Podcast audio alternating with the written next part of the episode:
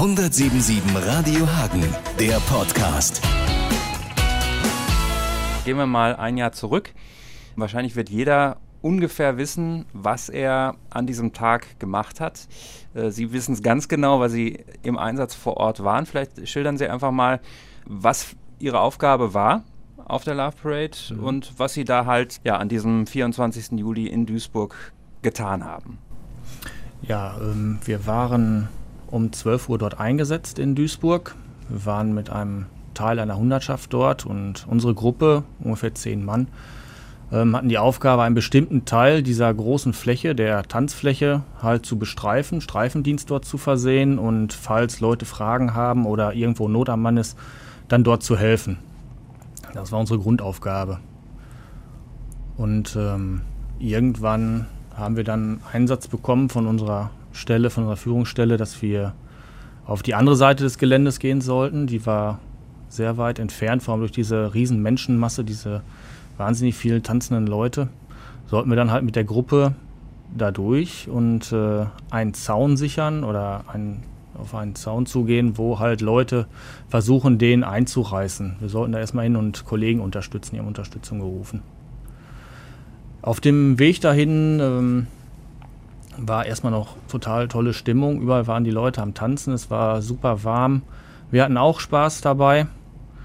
Sind dann dahin und auf halbem Weg, ungefähr in Höhe von diesem, ja, von der Rampe mit dieser Treppe, wurden wir dann von ähm, Rettungskräften des Malteser Hilfswerkes angesprochen und um Hilfe gebeten. Die hatten Probleme mit äh, mehreren Personen, die da auch einen Zaun eingerissen haben und dann versuchten immer von oben über diese kleine Treppe runter zur Rampe zu gelangen. Und andersrum ging es genauso. Von unten wollten sie dann nach oben. Wir haben gedacht, okay, machen wir das mal eben kurz. Wir machen den Zaun da wieder dicht und können dann den Kollegen dann äh, an dem anderen Zaun helfen. Sind dann da zur Treppe gekommen, haben dann erstmal ein paar Leute dort weggenommen, haben den Zaun zugemacht. Und bis ein Kollege auf einmal gesagt hat, guck mal da unten, was, guck mal, was da pa gerade passiert. Wir haben dann ähm, alle runtergeschaut und festgestellt, dass die Leute halt von links und von rechts sich immer mehr in Richtung dieses Rampenkopfes bewegt haben und gar nicht mehr weggingen. Also es ging alles ins Stocken. Und äh, nach und nach haben dann versucht, die Leute, die haben die versucht, die Treppe wieder hochzukommen. Und langsam fingen die auch halt aus dem Tanzen heraus, wurde auf einmal geschrien, dann wurde das irgendwann, wurde dann nicht mehr getanzt, es wurde dann nur noch geschrien, irgendwann wurde um Hilfe geschrien und man guckte in diese Augen, die einen angestarrt haben und gefragt haben oder fragend geguckt haben, jetzt hilf mir doch mal endlich. Aber wir hatten gar keine Chance. Es kamen so viele Leute diese schmale Treppe hoch, die war 30, 40, 50 Zentimeter breit, ich weiß es nicht mehr genau.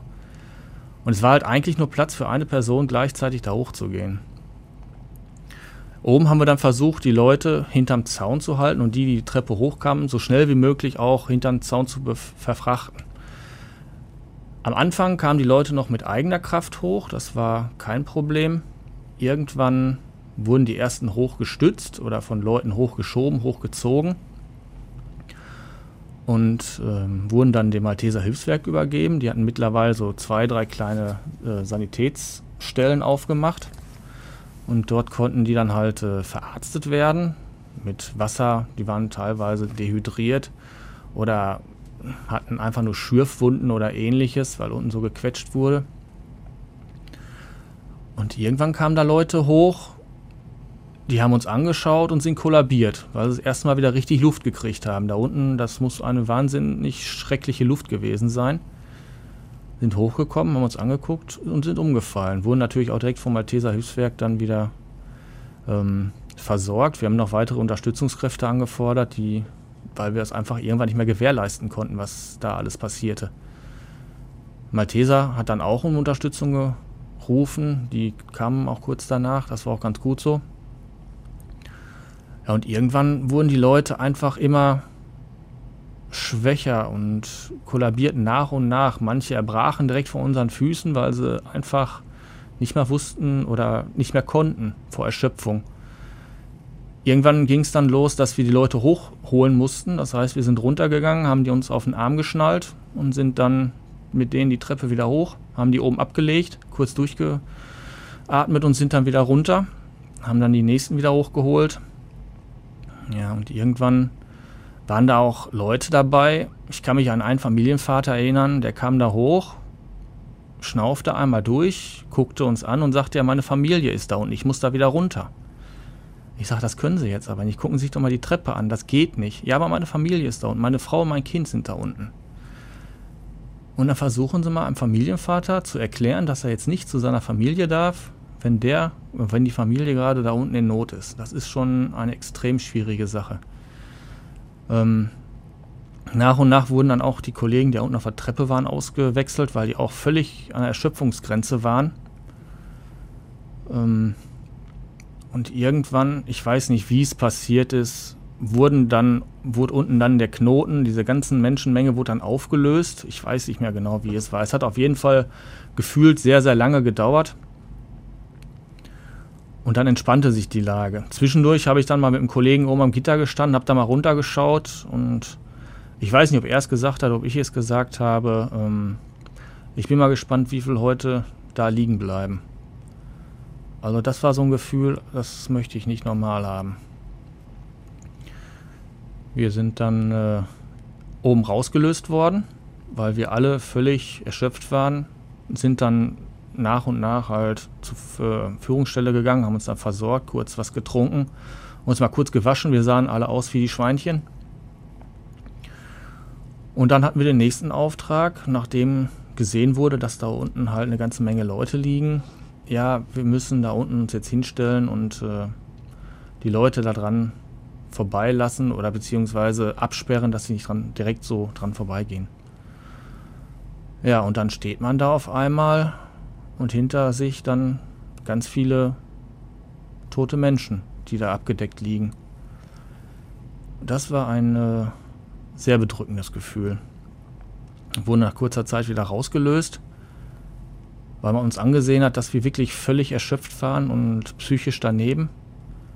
Sind dann äh, Richtung wieder zu unserem Wagen gegangen und es war eine so groteske Situation. Man hat auf der einen Seite jetzt gerade 21 junge Leben verloren, geht ungefähr 50 bis 100 Meter weiter und da stehen Leute an diesen riesen Floats und sind am Feiern und haben von der ganzen Situation gar nichts mitbekommen. Das war einfach, das hat mein Gehirn bis heute noch nicht so ganz verarbeitet, wie das sein kann, dass da auf einmal die ganzen Leute am Feiern sind und nebenan sind 21 Menschen verstorben.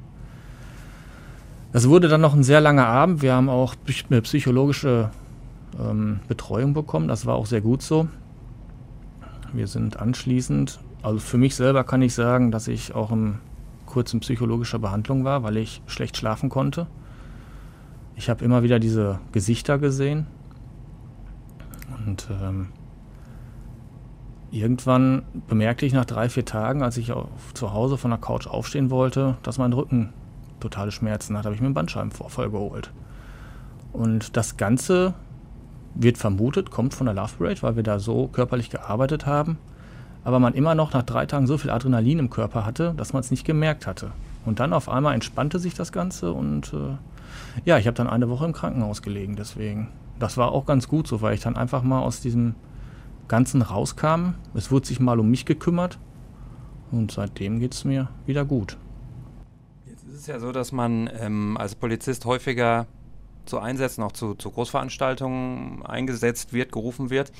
Ähm, hat man so einen Worst Case immer im Kopf oder hat man den normalerweise nicht im Kopf, kann aber dann im Worst Case reagieren? Also wie präsent ist das normalerweise oder wie präsent war es vor der Love Parade normalerweise, wenn Sie zu solchen Einsätzen gegangen sind? Ja, also ich habe auch vor drei Jahren die Love Parade in Dortmund mitbegleitet. Das war einfach nur eine große Feierlichkeit und genauso mit dem Gedanken sind wir auch nach Duisburg gefahren. Wir haben gesagt, okay, da ist mal wieder eine Love Parade, wir fahren da hin, gucken uns das Ganze an. Da sind die ganz vielen jungen Leute, die halt viel feiern, viel trinken, auch andere Sachen zu sich nehmen, aber naja, damit muss man halt leben. Wir sind dann nach Duisburg gefahren und äh, haben gedacht, okay, den Einsatz, den machen wir. Heute Abend um 1, 2, 3 Uhr fahren wir wieder nach Hause und alles ist gut. Haben viel Sonne mitbekommen, wir haben ein bisschen getanzt mit den Leuten, haben auf die aufgepasst. Aber ähm, so ein Worst Case, den hat man grundsätzlich erstmal nicht im Kopf.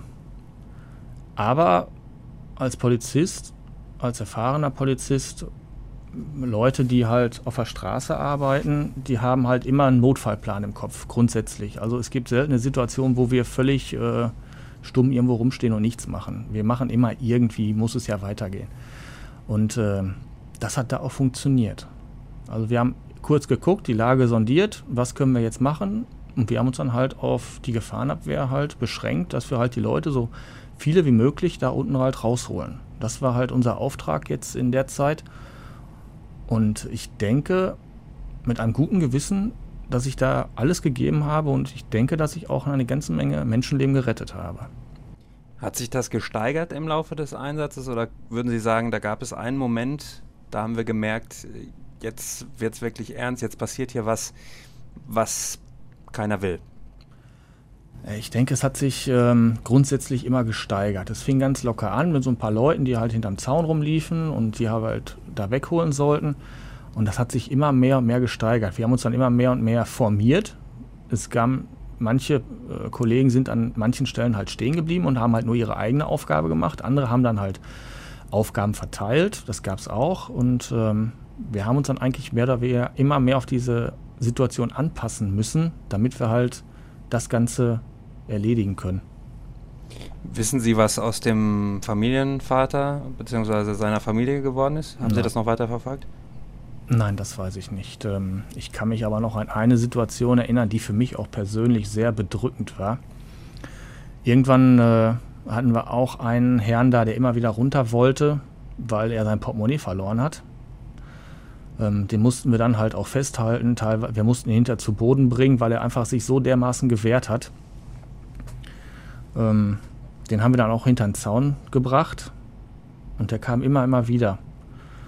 Irgendwann kam es dann auch mal zu ähm, härteren Einsätzen und äh, ich selber habe Pfefferspray abbekommen. Hab dann da gesessen, war erstmal kurz nicht in der Lage, irgendwas zu machen. Saß dann da, wurde auch selber von einer Malteserfrau da verarztet. Und dann sah ich diesen Herrn, den wir kurz vorher da hinter den Zaun gestellt haben, und er sagte mal, Bulle, heul doch, heul doch, du Bulle. Ist das alles so schlimm hier? Heul doch. Und das war für mich eine Situation, da habe ich bis jetzt noch dran zu knacken, muss ich sagen. Wie man so verbohrt sein kann, das verstehe ich nicht. Ähm, das war sehr, sehr bedrückend. Also ich weiß auch noch genau, wie der aussieht. Also ich hoffe, er kommt nicht aus Hagen, aber ich weiß noch genau, wie der aussieht. Äh, ich habe dann nie wieder was von ihm gehört, aber das war schon äh, sehr bedrückend. Wie ist das jetzt so nach einem Jahr? Ich könnte mir vorstellen, also bei allen, die nicht beteiligt waren oder nicht da waren, ist das jetzt alles nochmal präsenter geworden, weil man nochmal vielleicht eine oder zwei Dokumentationen gesehen hat. Wenn man vor Ort war, sagt man dann, ich gucke mir das alles gar nicht an oder ich ähm, gucke auch nicht auf den Kalender, dass das jetzt der 24. Juli ist. Oder kommt man da nicht dran vorbei? Ich denke, man kommt auch nicht dran vorbei. Also direkt nach der Love Parade hat man für sich selber erstmal einen Anspruch, so viel Informationen wie möglich einzuholen. Also ich habe dann sämtliche Reportagen, die ähm, Pressekonferenz, ähnliches, habe ich mir alles angeguckt, habe dann auch gleichzeitig mit Kollegen gechattet oder telefoniert. Und ähm, irgendwann hat man die Informationen, die man alle braucht, und das ist dann für einen selber auch genug. Ähm, ich habe dann von dem Moment an eigentlich keine Reportagen mehr gesehen, weil ich weiß, was ich gemacht habe, ich weiß, was ich gesehen habe und ich möchte das jetzt nicht durch irgendwelche Reportagen von irgendwelchen Experten oder ähnlichen halt verfälscht wissen. Ähm, jetzt fängt es ja wieder an mit diesen Reportagen, ein Jahr danach. Ich habe mir eine, vielleicht fünf Minuten angeguckt, aber das waren dann wieder so viele Gedanken, die im Kopf rumspukten und dann habe ich gesagt, ach komm, warum tust du dir das eigentlich an? Du hast jetzt ein Jahr eigentlich gebraucht, um da rauszukommen und äh, warum machst du das jetzt eigentlich? Aber ich muss auch sagen, ich werde jetzt am Sonntag auch wieder in Duisburg sein. Da ist eine große Gedenkveranstaltung in der MSV Arena. Ich werde da mit einem Kollegen zusammen hinfahren und äh, wir werden uns das Ganze angucken. Wir werden auch kurz vorher noch äh, zu der Treppe hingehen. Dies, das soll ja jetzt alles wieder ganz anders aussehen. Ich habe es auch ganz kurz in der Reportage gesehen mit irgendwelchen Kreuzen behangen und ähnliches. Das wollte ich mir nochmal ganz kurz angucken, damit ich nochmal diese Räumlichkeit ohne die ganzen Menschen halt sehe, erkenne. Das ist so die letzte Information, die für mein Puzzle im Kopf halt noch fehlt. Und ich denke, dass ich dann danach komplett damit abgeschlossen habe. 1077 Radio Hagen, der Podcast.